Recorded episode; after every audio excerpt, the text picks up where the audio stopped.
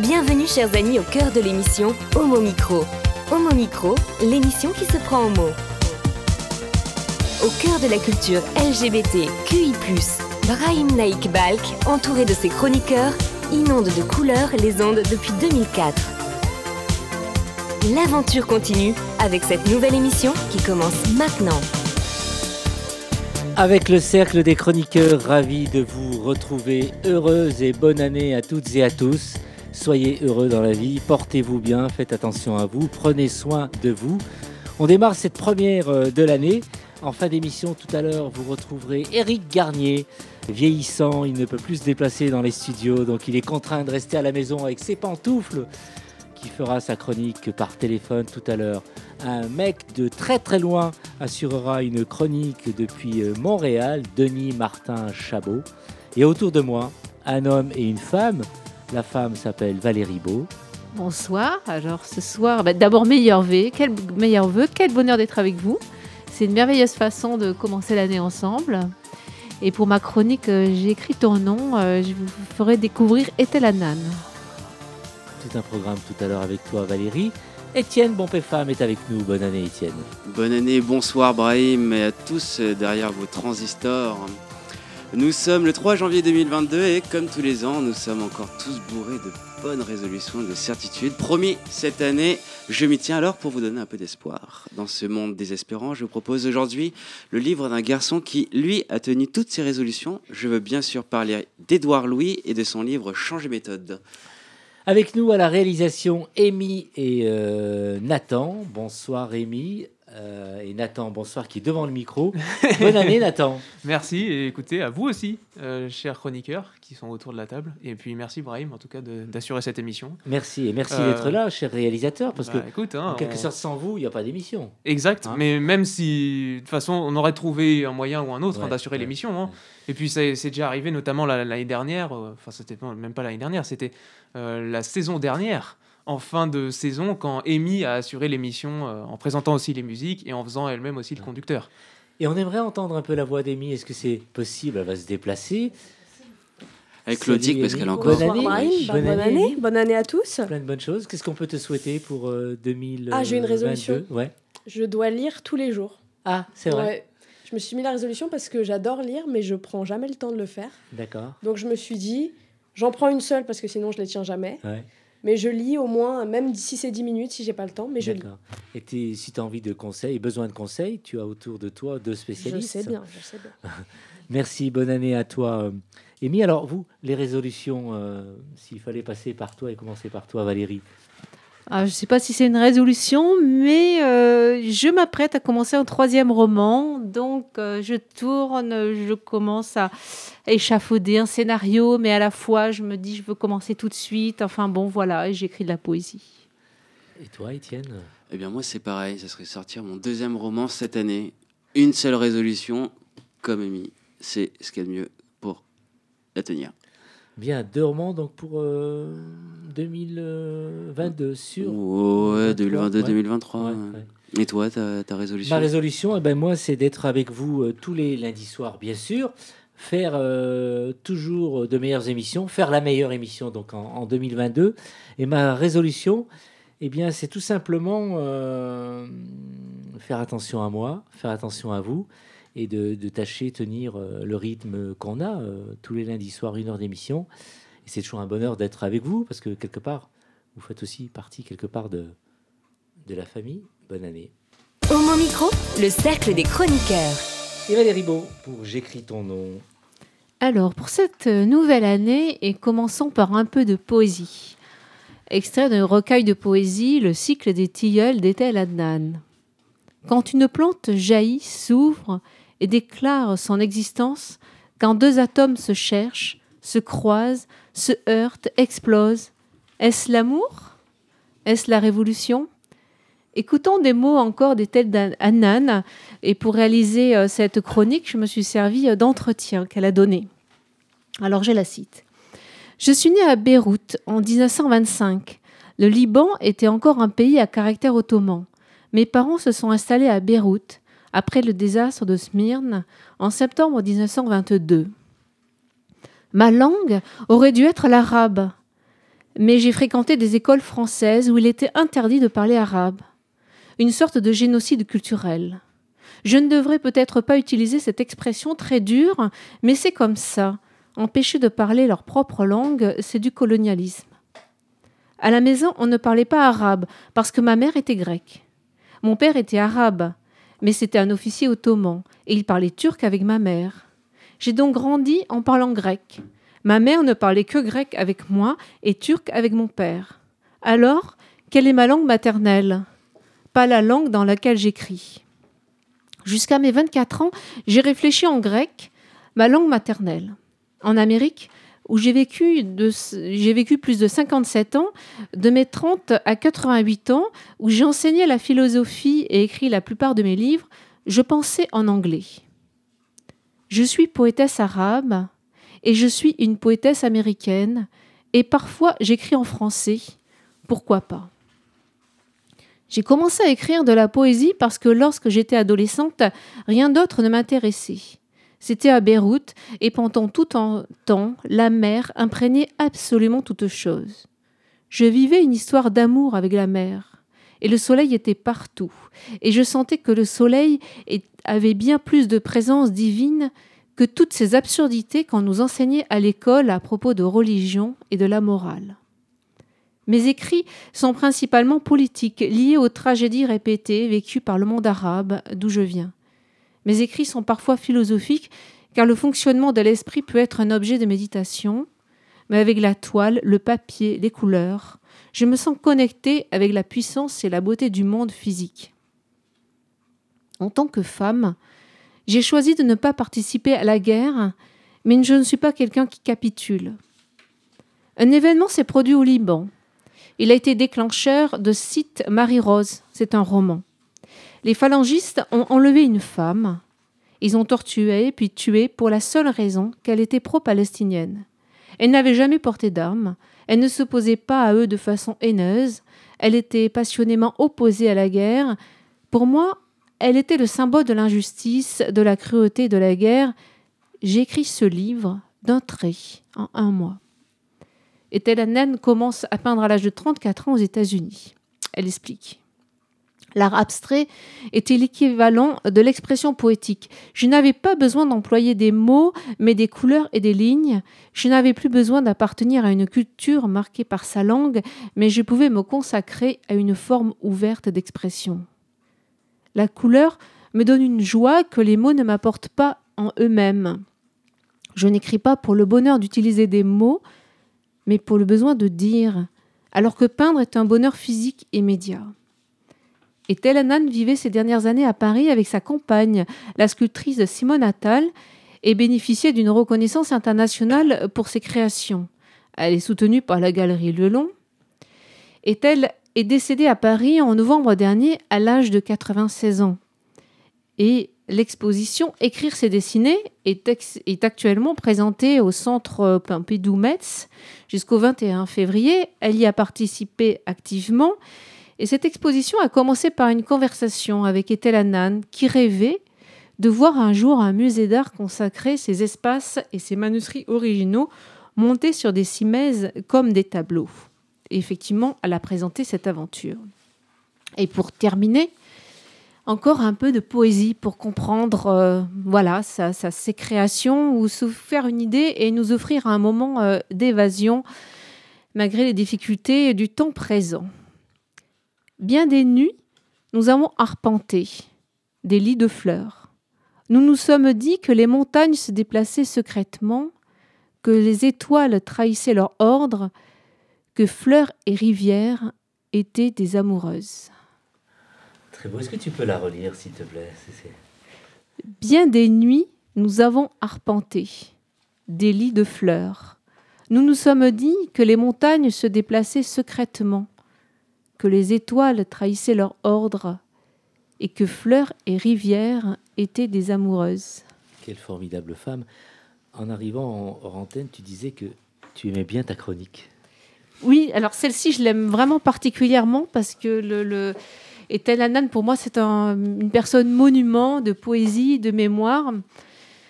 dont je suis particulièrement sensible. Alors, comment euh, partager avec vous euh, qui elle était? J'ai pris un livre d'entretien qui a été publié il y a quelques années, que je, possède, que j'ai déjà lu et relu. Et en fait, euh, j'ai eu l'impression de passer, il, va dire, hier et aujourd'hui, la journée avec Ethel Annan. Et voilà, avec bonheur et le plaisir de participer c'est pas une biographie, on va dire classique où je vous explique, où je prends la plume moi-même pour vous dire voilà, elle est née à telle année, elle a fait ceci, cela, mais je pense qu'en la citant et justement ne pas la trahir et sa façon de se définir comme poétesse et ses subtilités de culture sont, sont passionnantes. Elle, nous a quittés donc en novembre. Euh, voilà, à l'âge de 96 ans. Et elle était euh, très très active et, euh, et elle commence à avoir, enfin, elle commençait vraiment à avoir une reconnaissance de classe internationale. Merci pour cette découverte. Tu es très poésie euh, aussi, Étienne Non, pas trop.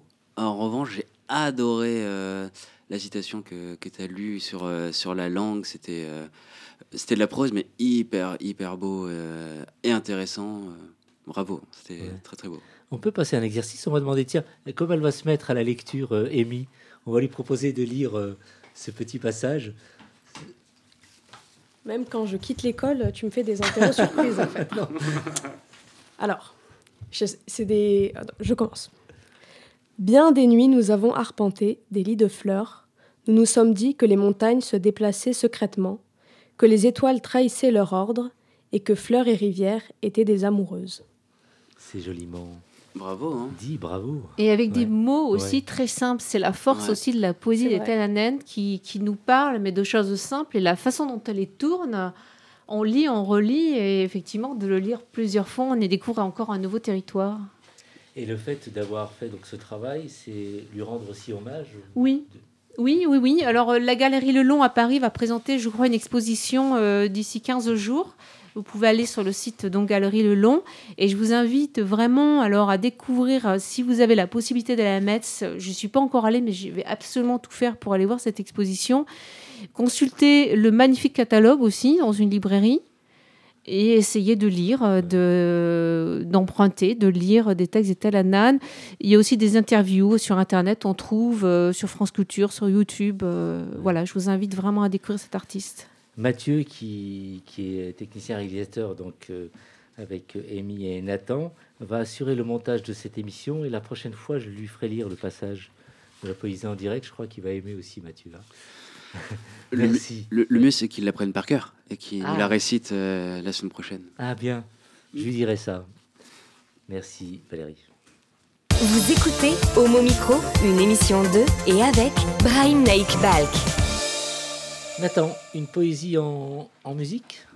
Alors, non, ce n'est pas une poésie en musique. Par contre, c'est un artiste. Euh, j'ai décidé de prendre un artiste qui était en rapport avec la chronique de Valérie.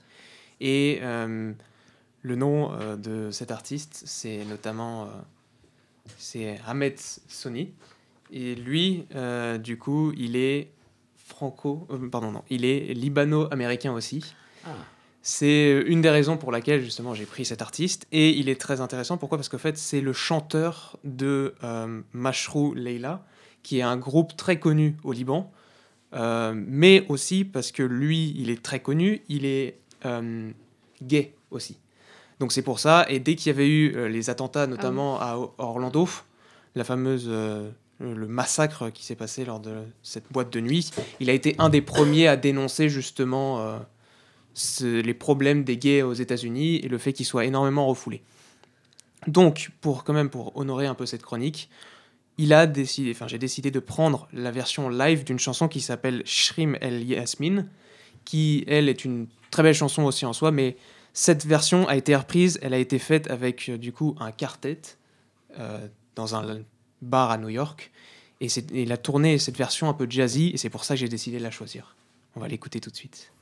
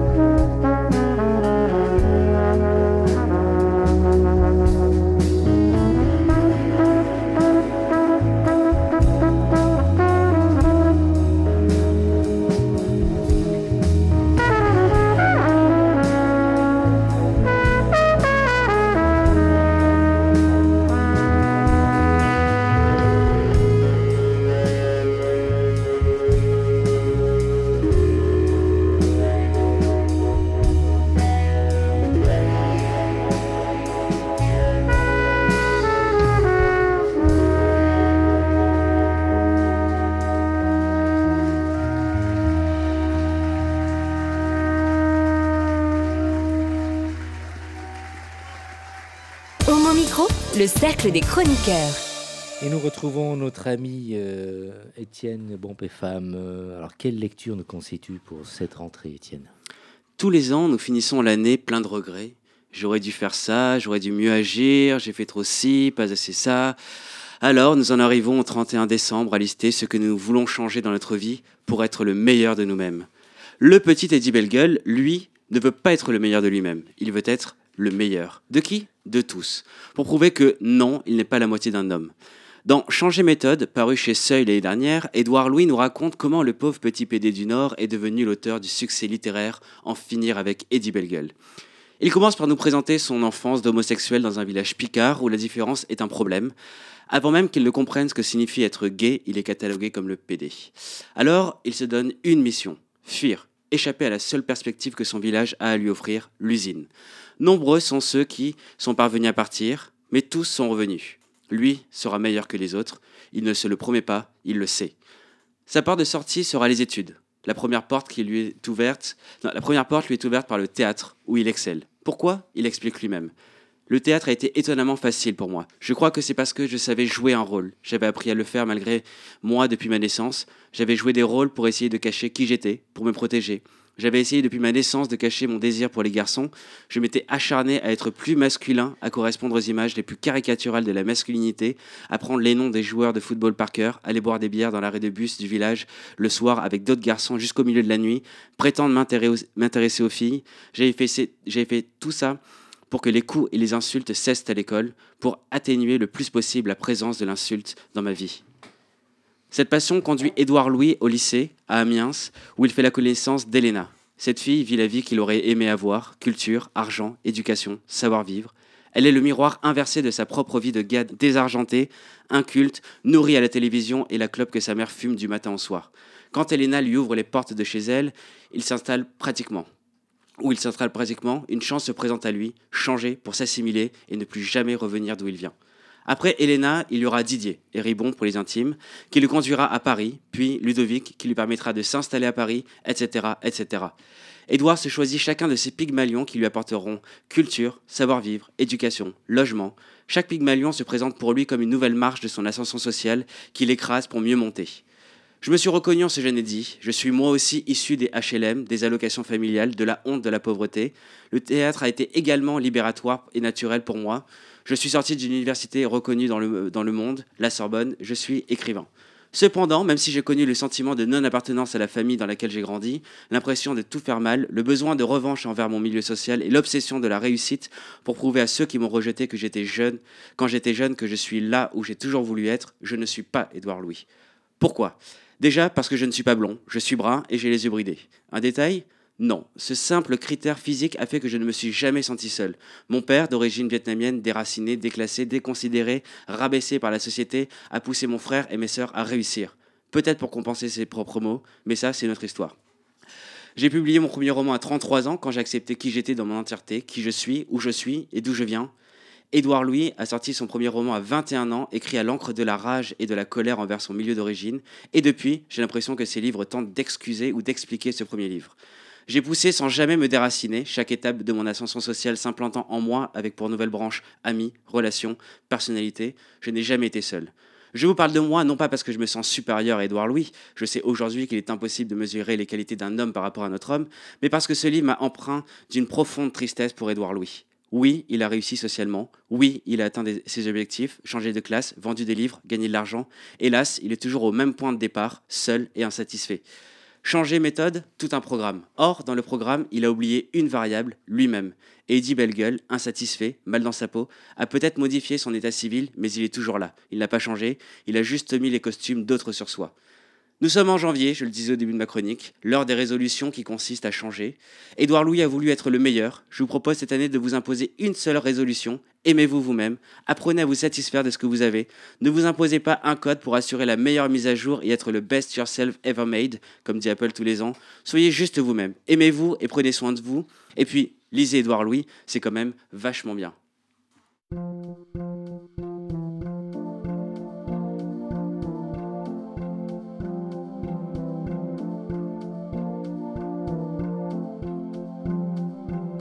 Change pas, on met juste les costumes d'autres sur soi.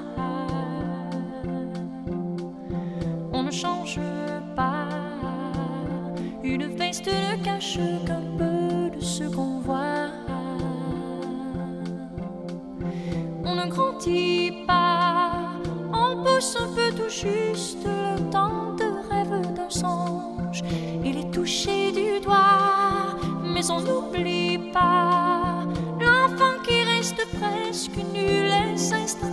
Quand on ne savait pas, on ne change pas. On attrape des airs et des poses de combat. On ne change pas. On se donne le change, on croit que l'on fait des choix. Hmm, mais ces deux craintes-là,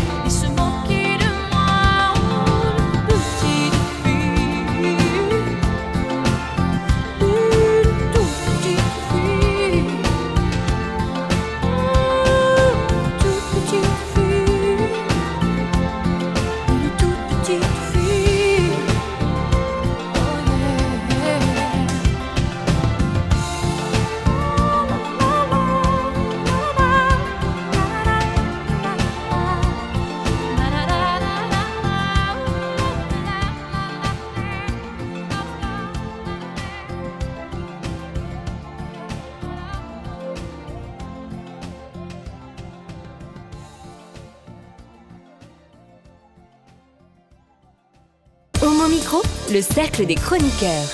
Et on revient quand même euh, avec cette première chronique euh, de l'année, ta première chronique de l'année, Étienne, euh, Édouard Louis. C'est vrai, ça mérite quand même qu'on fasse un petit tour de table. T'es aussi bon que Édouard Louis, de toute façon. Bah, je ne sais pas, on est Oui. tous les deux complètement différents. Et euh, mais on sentait dans ta dans cette chronique un peu, tu avais un message à passer quand même. Ouais, parce que j'étais vraiment, j'ai adoré ce, j'ai adoré ce livre. Je me suis vraiment reconnu, sauf que j'ai l'impression que j'ai avancé, que lui est resté euh, ancré dans sa, dans sa colère. Et à la fin, j'ai juste envie de le prendre dans mes bras et lui dire, en fait, tu es bien comme tu es et euh, toutes les personnes que tu as été étaient belles et euh, aime-toi parce que personne d'autre ne pourra t'aimer si toi tu ne pas. Ouais. Il a du talent, bien sûr, Édouard Louis, mais il y a souvent on a l'impression de cette redite un peu euh, dans ce qu'il écrit. Moi, je serais curieux de voir un peu ce qu'il pourra écrire par la suite. Est-ce qu'à un moment donné, il se détachera de tout ça Bah, bonne question, ouais. Est-ce qu'il euh, pourra Parce que là, il tourne ouais, sur euh, son enfance, sur euh, le- la lutte des classes. euh, Qu'est-ce qu'il pourrait faire euh, hormis ça? Grande Valérie question. Moi, j'avais lu son premier, j'avais été euh, enfin, à la fois enthousiaste parce que je trouve ça extrêmement courageux euh, voilà, de prendre la plume, de se mettre à nu. Euh, non seulement l'écriture est déjà une mise à nu sur le fond et sur la forme, et en plus autobiographique à ce point-là. Euh, j'avais été extrêmement touchée. Ensuite, j'en ai lu un autre, euh, justement, là où il parle de son père. Alors, euh, bah, j'ai aussi, euh, je- je- on rentre dans, dans son monde. Alors, je me suis dit que ça faisait pas redite, mais euh, sur le, donc je suis quand même ce qu'il fait. Mm. Et, et, le- sur le dernier, je suis heureuse de t'entendre euh, sur ta chronique parce que voilà. Alors, j'avais un peur encore. Je me suis dit, ah ben, tiens, qu'est-ce qu'il nous propose? Et certainement, ça doit être euh, remixé autrement, un autre point de vue, mais toujours sur cette lutte des classes, la, la, la difficulté euh, d'être euh, homosexuel, on va dire même en province, euh, même on va dire de nos jours, c'est pas si loin. J'avais envie un peu justement, comme tu dis, d'évasion, un moment euh, qui se lâche euh, peut-être dans l'invention, mais euh, à suivre. Ouais. Mais du coup, tu me rassures aussi pour euh, pourquoi pas aussi euh, lire celui-ci? Oh ouais, il est très bien. Ouais, il emporte. Ça manque de lumière, quoi, mais euh, tu sais, de lumière au bout d'un euh, du tunnel. Tu as juste l'impression que euh, ça fait 10 ans qu'il est dans le même tunnel et tu as envie Ouais. qu'il en sorte, quoi. Tu veux le, sauver. tu veux le sauver. Ce serait bien de l'inviter euh, à Homo Micro et d'inviter aussi Arthur Dreyfus, s'il pourrait parler. Hein en face à face. Il y avait petit- une anecdote que tu pourrais dire aussi, donc Arthur Dreyfus qui, qui parle d'Édouard Louis. euh, Oui, euh, dans euh, Journal sexuel d'un garçon d'aujourd'hui, où euh, et, euh, au, au début, il raconte qu'ils ont une sorte de relation, euh, pas sexuelle, hein, mais euh, ils, ils- ils se même, connaissent. limite, ils oui, se c'est ça, ouais, ils se exactement. côtoyés, bien sûr. ouais. Et euh, Arthur Dreyfus a sorti Histoire de ma sexualité et la même année, Édouard Louis a sorti son propre livre, En finir avec Eddie Bellegueule. Et bah, comme sur la scène médiatique, tu ne peux avoir qu'un seul auteur PD qui raconte son, son histoire, son enfance, euh, lui, euh, Arthur Dreyfus, était extrêmement dégoûté parce qu'ils ont choisi Édouard Louis. Et euh, manque de bol, l'année où euh, Arthur Dreyfus fait son grand retour avec ses 2300 pages, Édouard Louis revient avec deux livres, un sur sa mère et celui-ci qui a fait quand même beaucoup parler de lui dans les médias ces derniers mois. Je suis sûr que tu vas décrocher une invitation et les inviter tous les deux. Avec ce que je viens de dire, Ouais. je suis pas sûr que Édouard Louis va y venir, mais il est invité, ça c'est sûr. Nous allons parler d'un- autre livre. euh, Merci en tout cas pour euh, cette chronique, euh, Étienne. D'un autre livre dans Planète Arc-en-Ciel avec Denis Martin Chabot qui nous parle d'un livre très pertinent sur l'histoire du VIH. Il s'agit du livre Le deuil et la lumière de Yannick Villedieu. Ce livre revient sur l'histoire du VIH depuis 40 ans. Yannick Villedieu a été journaliste scientifique à Radio-Canada. Ce passionné de la science et des faits, cet humaniste, était la personne toute désignée pour couvrir cette maladie. Yannick a couvert le VIH depuis les tout débuts en 1981. On a vécu et on vit encore la science en direct à propos du VIH, la première pandémie déclarée par l'Organisation mondiale de la santé, l'OMS, qui a fait 30 millions de morts dans le monde depuis 1981. Cette année-là, le Mortality and Morbidity Weekly Report du Center for Disease Control des États-Unis parlait de quelques hommes gays à New York, San Francisco et Los Angeles qui présentaient des maladies rarissimes qui n'atteignaient que des personnes dont le système immunitaire était déficient. Et on connaît la suite. On écoute Yannick Villedieu. Alors c'était ça vraiment, cette ambiance de, à la fois bon, menée par les activistes, les patients, qui voulaient euh, que quelque chose se passe au fond, et les chercheurs et les médecins qui étaient souvent des jeunes et qui embarquaient avec eux, parce que comme, comme quelqu'un me disait, c'était des gens de mon âge qui mouraient, qui avaient la maladie et qui mouraient dans des conditions, euh, on se rappelle, dans les années 80, jusqu'à 1996, c'est- les gens mouraient dans des conditions euh, très très très difficiles. Alors on était dans, dans ce drame, dans, dans cette histoire-là qui se vivait intensément de tout, à tous les niveaux les activistes, les patients, les chercheurs, les grands chercheurs, tout ça a été brassé ensemble avec une volonté aussi de, de, faire bouger les choses au niveau politique. Ça a été aussi le sida, une maladie politique. Ce livre de 350 pages se lit comme un reportage et comme un suspense. On suit l'évolution de cette maladie à travers les reportages du journaliste qui a participé à presque toutes les conférences mondiales, qui a voyagé aux quatre coins du monde à la recherche du moindre nouveau fait. Ce livre rend aussi hommage aux activistes, ces personnes qui allaient mourir du virus de toute façon, mais qui se sont battues jusqu'au bout pour faire avancer la cause. Et le livre déboulonne une fois pour toutes la fausse nouvelle du fameux patient zéro des États-Unis, l'agent de bord québécois Gaétan Dugas, que le journaliste américain a diabolisé comme étant le vecteur premier du VIH de New York à Los Angeles. Le pauvre homme est mort très malade dans la disgrâce. On lui a attribué des intentions méchantes et d'avoir sciemment propagé le virus. On sait maintenant que le VIH existait depuis bien plus longtemps que sa découverte en 1981 et qu'il avait depuis les années 60 fait son entrée sur le territoire américain. Et que dire de la chicane sur la paternité de la découverte du virus entre l'Américain Robert Gallo et le Français Luc Montagnier? En passant, Luc Montagnier a depuis pris un chemin controversé, avec des positions pour le moins discutables, notamment sur la COVID-19. Pour ceux et celles qui sont trop jeunes pour se souvenir et pour les plus vieux et les plus vieilles qui se souviennent, ce livre poignant est un must. Le deuil et la lumière est publié par les éditions Boréal au Québec. Il est disponible en France. Brahim. Homo Micro, le cercle des chroniqueurs. Si Denis Martin Chabot pour cette présentation Histoire du VIH. Nous allons maintenant passer une nouvelle fois à la musique, Nathan. Oui, et pour ce faire, j'ai décidé encore une fois de rendre hommage à la chronique de de Eric. Non. Eric va intervenir dans quelques Eric instants. euh, va intervenir dans quelques instants. Non, je comptais rendre hommage justement à la chronique que vient de faire Denis Martin euh, par déjà euh, en prenant un artiste euh, qui a été touché par le VIH. Euh, il s'agit d'Elton John, mais il a réussi à quand même à en recouvrir. Il a quand même été un artiste assez engagé aussi dans cette lutte. Il faut savoir que j'aurais pu prendre notamment Bruce Springsteen, The Streets of Philadelphia, mais cette musique est déjà passée il y a, je crois, je pense, six mois de ça sur euh, Homo Micro. Donc, on aurait pu faire des répétitions, mais c'est pas vraiment sympa pour les auditeurs. Il faudrait quand même justement leur proposer du nouveau contenu.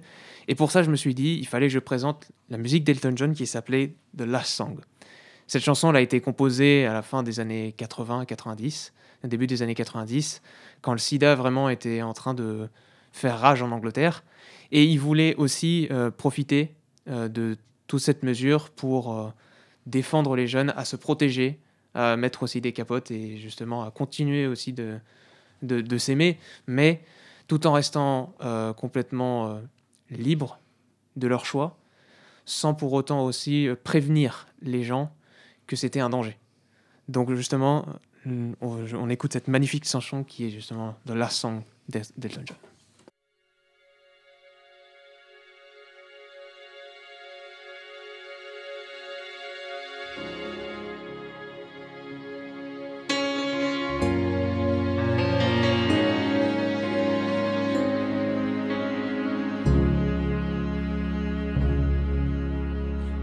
Yesterday, you came to lift me up, as light as straw and brittle as a bird. Today, I weigh less than a shadow on the wall, just one more whisper of a voice unheard tomorrow. Leave the windows open as fear grows.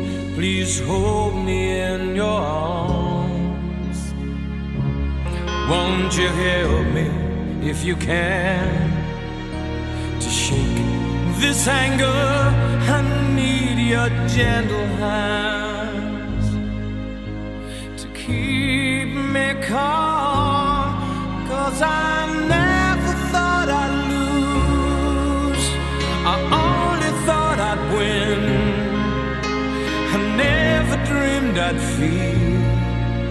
This fire beneath my skin.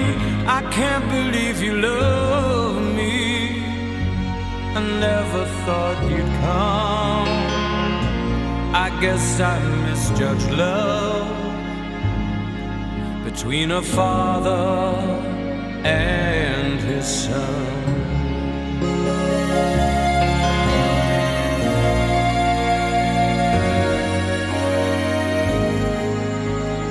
Things we never said come together. The hidden truth no longer haunting me.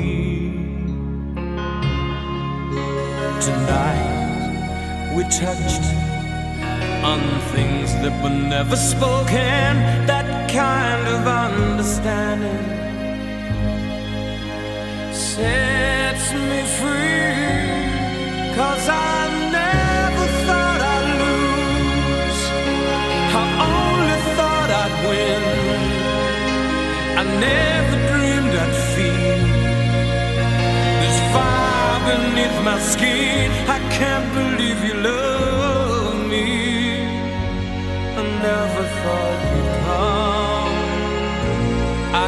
I misjudged love between a father and his son.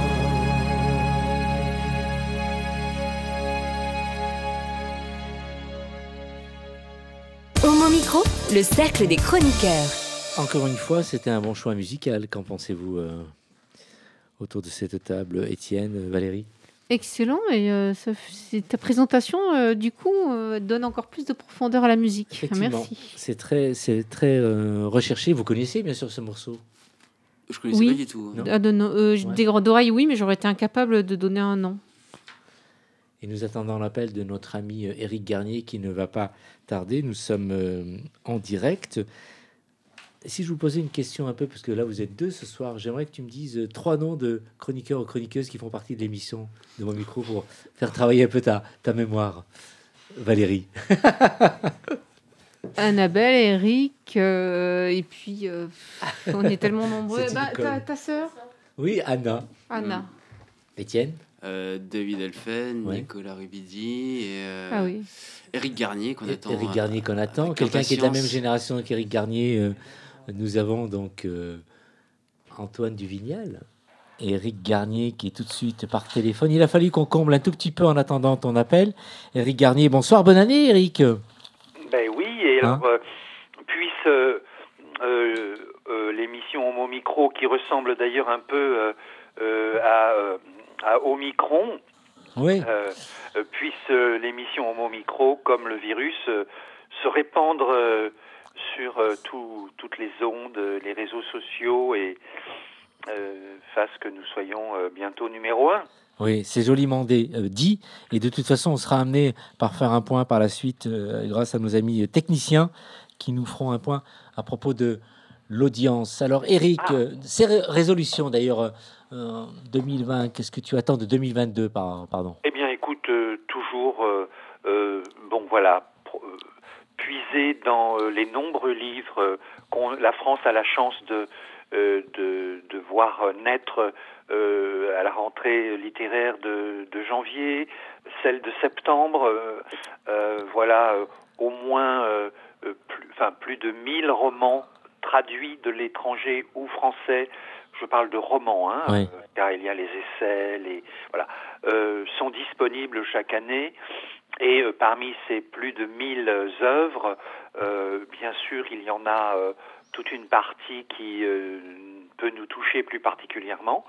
Et, euh, et de continuer à, à pouvoir euh, puiser dans, dans toute cette abondance littéraire et d'y trouver euh, euh, pas seulement, bien sûr, de bons romans hétéros, si je puis dire, mais aussi euh, de belles œuvres euh, euh, comme celle dont je vais parler ce soir. Oui. Alors justement, au clair 2 de Pierre Lacroix. Alors, Pierre-François Lacroix, oui, au clair de Point de suspension, aux éditions donc Eros Onyx en poche. Alors, ce livre, bon, je vais essayer de vous faire partager ma, ma, mon enthousiasme. Euh, J'en avais parlé, mais euh, il y a trois ans ou quatre ans, je crois, quand euh, sous un autre nom, ce, cette œuvre était parue en quatre tomes sous l'appellation Homo Pierrot. Qui était voilà, qui était pas trop sérieux a priori, et on se disait c'est quoi ce truc Homo Pierrot Ça fait un peu, tu vois, comme les, sucettes Pierrot gourmands euh, qu'on aimait quand on était gamin. Euh, non, là, euh, c'est euh, rassemblé en un seul tome, d'à peu près 700 pages, eh bien, quatre livres de Pierre-François Lacroix, quatre Homo Pierrot qui euh, s'appellent maintenant Au clair de. Alors, on pense à Au clair de la lune, bien sûr, et alors euh, cette, cette- ce n'est pas un livre complètement autobiographique, il y a des, éléments autobiographiques de la, vie de Pierre-François Lacroix, euh, mais peu importe, car euh, on a là, euh, pendant ces 600-700 pages, magnifiquement écrite, une vie, une vie d'homme, une vie d'homo et d'intellectuel, une vie d'amoureux de la nature, mais aussi des âmes euh, et des corps, des amoureux des arts et des cœurs. Une vie donc euh, euh, que le roman bah, retrace au fil des années, de façon un peu chronologique, au fil des saisons aussi, et au fil de l'amour.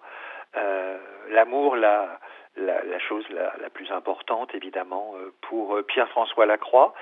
Euh, alors l'enfance, l'enfance euh, dans un- une ferme, dans le Cantal, ça, ça correspond à la vraie vie de Pierre-François Lacroix. Une mère donc euh, qui euh, qui qui va être euh, entourante, accueillante, surtout quand elle comprendra, il comprendra qu'il est attiré par les garçons. Un garçon qui sera très brillant, qui, tout fils de paysan qu'il est, deviendra agrégé de lettres classiques. Cette enfance et ses premiers émois et son premier amour, son professeur quand il a 15 ans. Euh, c'est magnifiquement décrit, euh, c'est, euh, tout le monde peut y retrouver euh, euh, des émotions qu'il a connues, pas forcément avec son professeur, mais ensuite la jeunesse. La jeunesse, il a son bac et avec son professeur qui est muté à Paris, il découvre Paris. Alors ça donne lieu à des pages magnifiques comme tout le reste, mais qui dit premier amour dit premier grand chagrin d'amour suivi d'un repli, donc un repli douloureux vers le son Cantal natal, euh, avec là aussi euh, de, de- de splendides pages sur euh, la souffrance, mais également la renaissance à travers la, la nature, qui est magnifique là-bas en Auvergne. Et puis un jour, le printemps revient, après cette sorte d'hiver un peu précoce, le printemps de l'amour. Alors il y en a finalement dans la vie de Pierre-François Lacroix deux, deux, pas plus, qui se succéderont. Alors ça peut étonner, euh, surtout quand euh, il y a 15 jours, je, vous ai parlé du livre d'Arthur Dreyfus, où là, euh, c'est c'est- de l'amour, enfin peut-être pas sous la même forme, mais où là, c'est pas deux, c'est 2000. Euh, eh bien, c'est très intéressant de découvrir un homme qui aura eu deux amours dans sa vie, euh, et rien d'autre que ces deux amours. Euh, donc voilà, qui ont été un peu le pilier de, toute sa vie. Et qui dit amour dit, évidemment que tout le reste, euh, tout le reste est vivifié et, rehaussé et vécu pleinement à la, par le biais dans, ce bain amoureux. Alors, bien sûr, ce livre nous donne à, à, lire, à voir, à, découvrir, à sentir, à ressentir, à partager ce que c'est que l'amour, on pourrait dire même avec un grand A. Euh, alors viendra euh, bien sûr une, sorte d'automne où là, avec le deuxième grand amour de sa vie, l'âge arrive et, euh, un autre questionnement, une autre façon de vivre l'amour et, et de, et de, s'approcher peut-être de la fin de cet amour.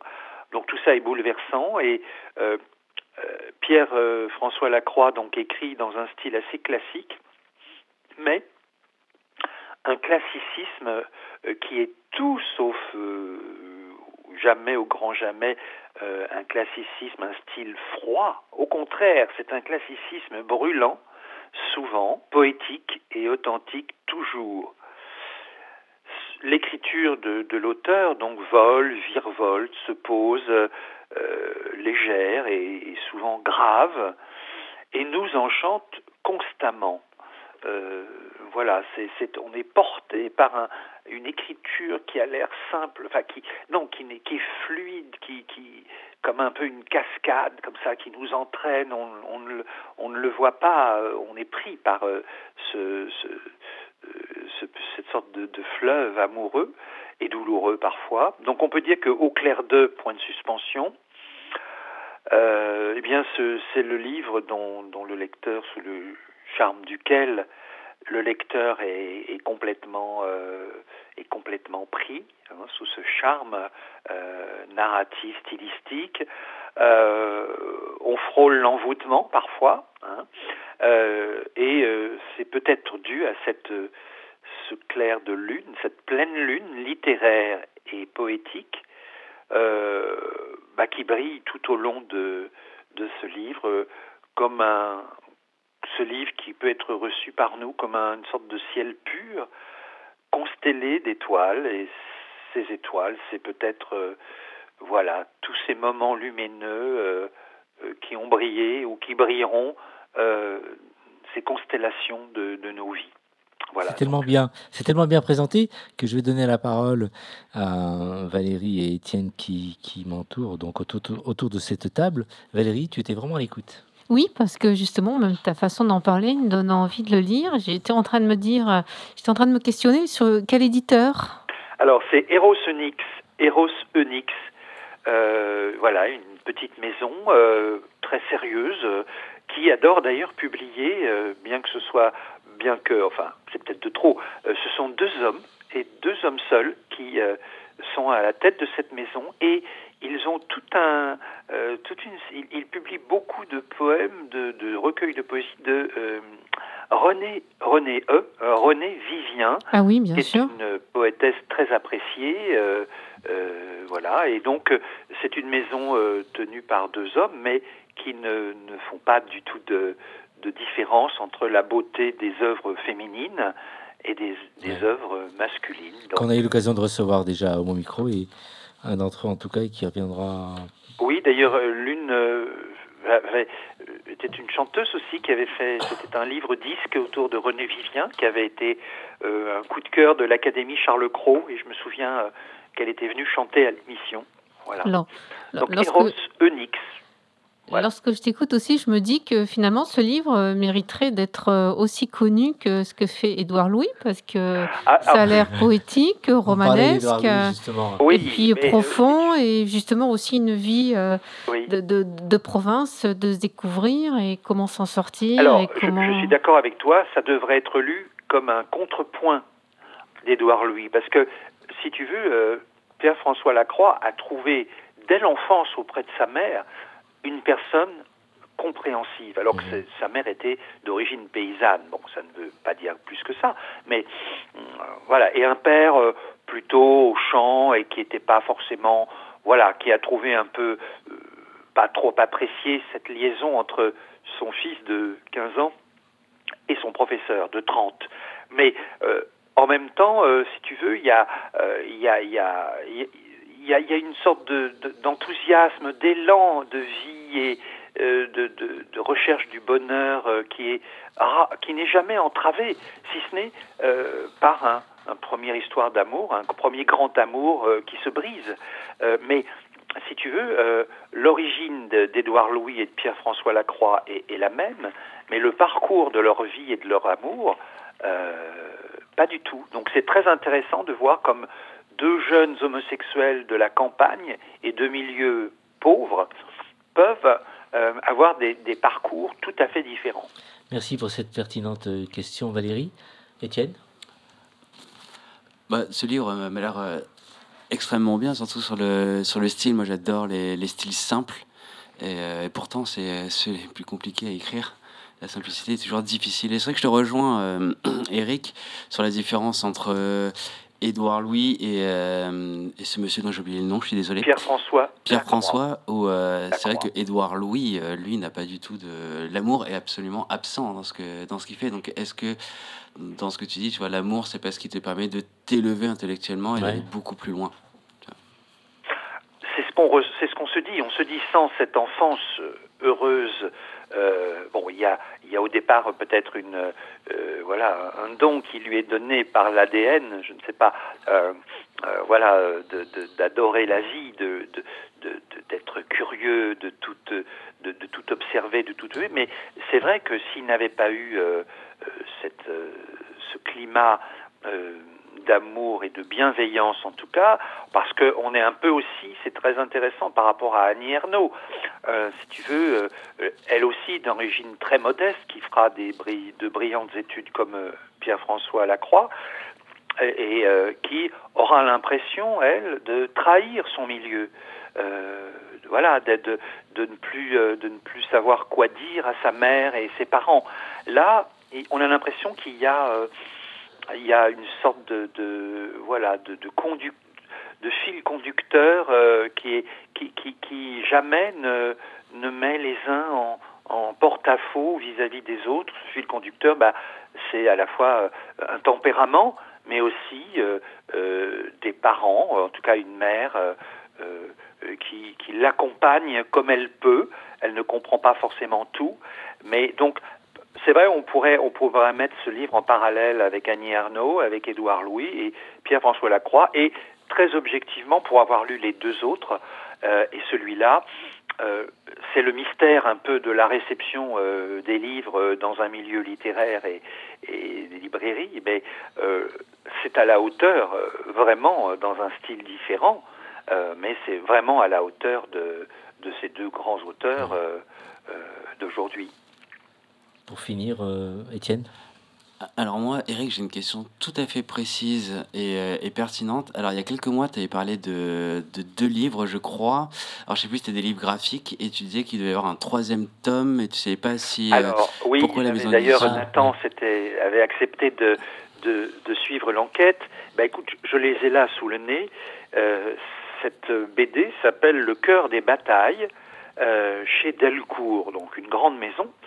Et euh, euh, le tome 2, euh, les deux premiers tomes étaient absolument passionnants et, et tout à fait originaux pour des, des, des- des livres autour de la guerre de 14. Et euh, le tome 2 nous laissait tout à fait attendre un tome 3 qui n'est jamais venu et ça date maintenant d'il y a plus de 10 ans. Et je me disais, que s'est-il passé? Et tu as réussi à trouver depuis... euh, Non, Non. non. J'ai cherché euh, sur les noms des, de, de l'auteur et puis du dessinateur. Bon, j'ai rien trouvé. Euh, je suis allé voir sur euh, euh, bah, Wikipédia s'il y avait un troisième tome. J'ai rien trouvé. Et donc, je, je vais me résoudre à envoyer une lettre Oui, oui, euh, effectivement. à la maison Delcourt et leur demander où, Et on lance, que c'est- ouais, et on lance aussi un appel aux auditrices auditeurs, donc euh, s'ils pouvaient nous éclairer, leur voix sera donc la bienvenue au micro de l'émission euh, Homo Micro. Alors euh, pour finir, Eric, alors tu vas revenir sur euh, pas mal de livres que tu envisages de présenter par la suite à Homo Micro. Alors j'en ai, je- je- j'en ai. Alors le problème, ce sont des gros livres. Euh, j'ai pas de chance. Enfin, j'ai de la chance, mais pas trop pour Homo Micro parce que voilà, moi je, je ne parle pas d'un livre si je ne l'ai pas lu en entier. À part Arthur Dreyfus, dont j'ai toujours dit d'ailleurs que je n'avais pas encore réussi à aller jusqu'au bout des 2300 pages, non pas par manque d'intérêt, mais parce que euh, si tu veux, je je ne peux pas me euh, voilà, je, je ne peux pas euh, me faire vampiriser par une œuvre qui va me, me- me- me faire que je ne vais plus rien lire que ça et pendant des mois. Donc c'est un livre moi que j'ai décidé de lire sur plusieurs voilà sur deux trois ans hein, euh, puisque ça correspond à deux trois ans de sa vie.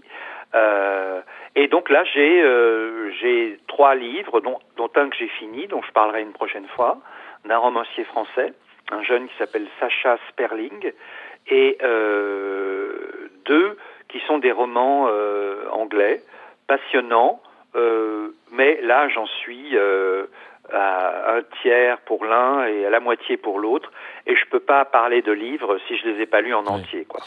Eric, merci, bonne année, merci pour euh, cette intervention euh, et bonne année à toi et à très vite euh, Homo Micro. Donc, euh, Alors, peut-être pas lundi dans les prochain. locaux, oui. Mais à partir du lundi d'après, je serais ravi de revoir l'équipe parce que ça va faire, euh, bah, finalement, ouais, ouais, ça va faire six mois.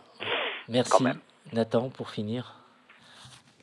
Alors, mesdames et messieurs, avant de terminer cette émission, euh, nous avons eu bien sûr euh, les chiffres, notamment au niveau des écoutes de podcast. Et je voudrais tout d'abord remercier euh, tous nos auditeurs qui, tout au long de l'année, ont décidé de nous écouter. C'était incroyable. Je vous remercie. J'ai les chiffres juste devant moi.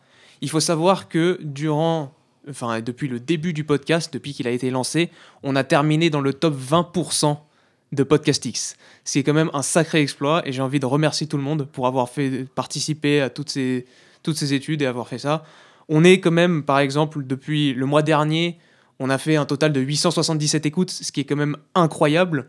Euh, J'espère qu'un jour on reviendra euh, aux 1600 et aux auditeurs qu'on avait avant. J'espère que ça continuera. En tout cas, euh, à tous ceux qui étaient encore là durant les précédentes années et qui ont continué d'écouter, merci beaucoup. Merci à vous d'avoir fait euh, tous ces efforts et d'être restés là euh, pour euh, justement pour nous, nous accompagner dans cette aventure qui est juste incroyable. Merci. Alors, grâce à bien sûr aux techniciens réalisateurs donc qui font que l'émission euh, est visible sur le- les différents supports. Merci aussi et grâce à tous les chroniqueurs qui font des chroniques très très intéressantes comme celle de ce soir, la première de de l'année euh, 2022. Il nous reste à vous souhaiter une très très belle et heureuse année euh, sans nous et avec nous aussi. On vous embrasse très très fort. Passez une très très bonne semaine et à très vite. Au revoir tout le monde. Ciao ciao. Oh non Cette émission est maintenant terminée. Mais un conseil retrouvez l'ensemble des podcasts d'Homo Micro, l'émission qui se prend au mot, sur toutes les bonnes plateformes de streaming.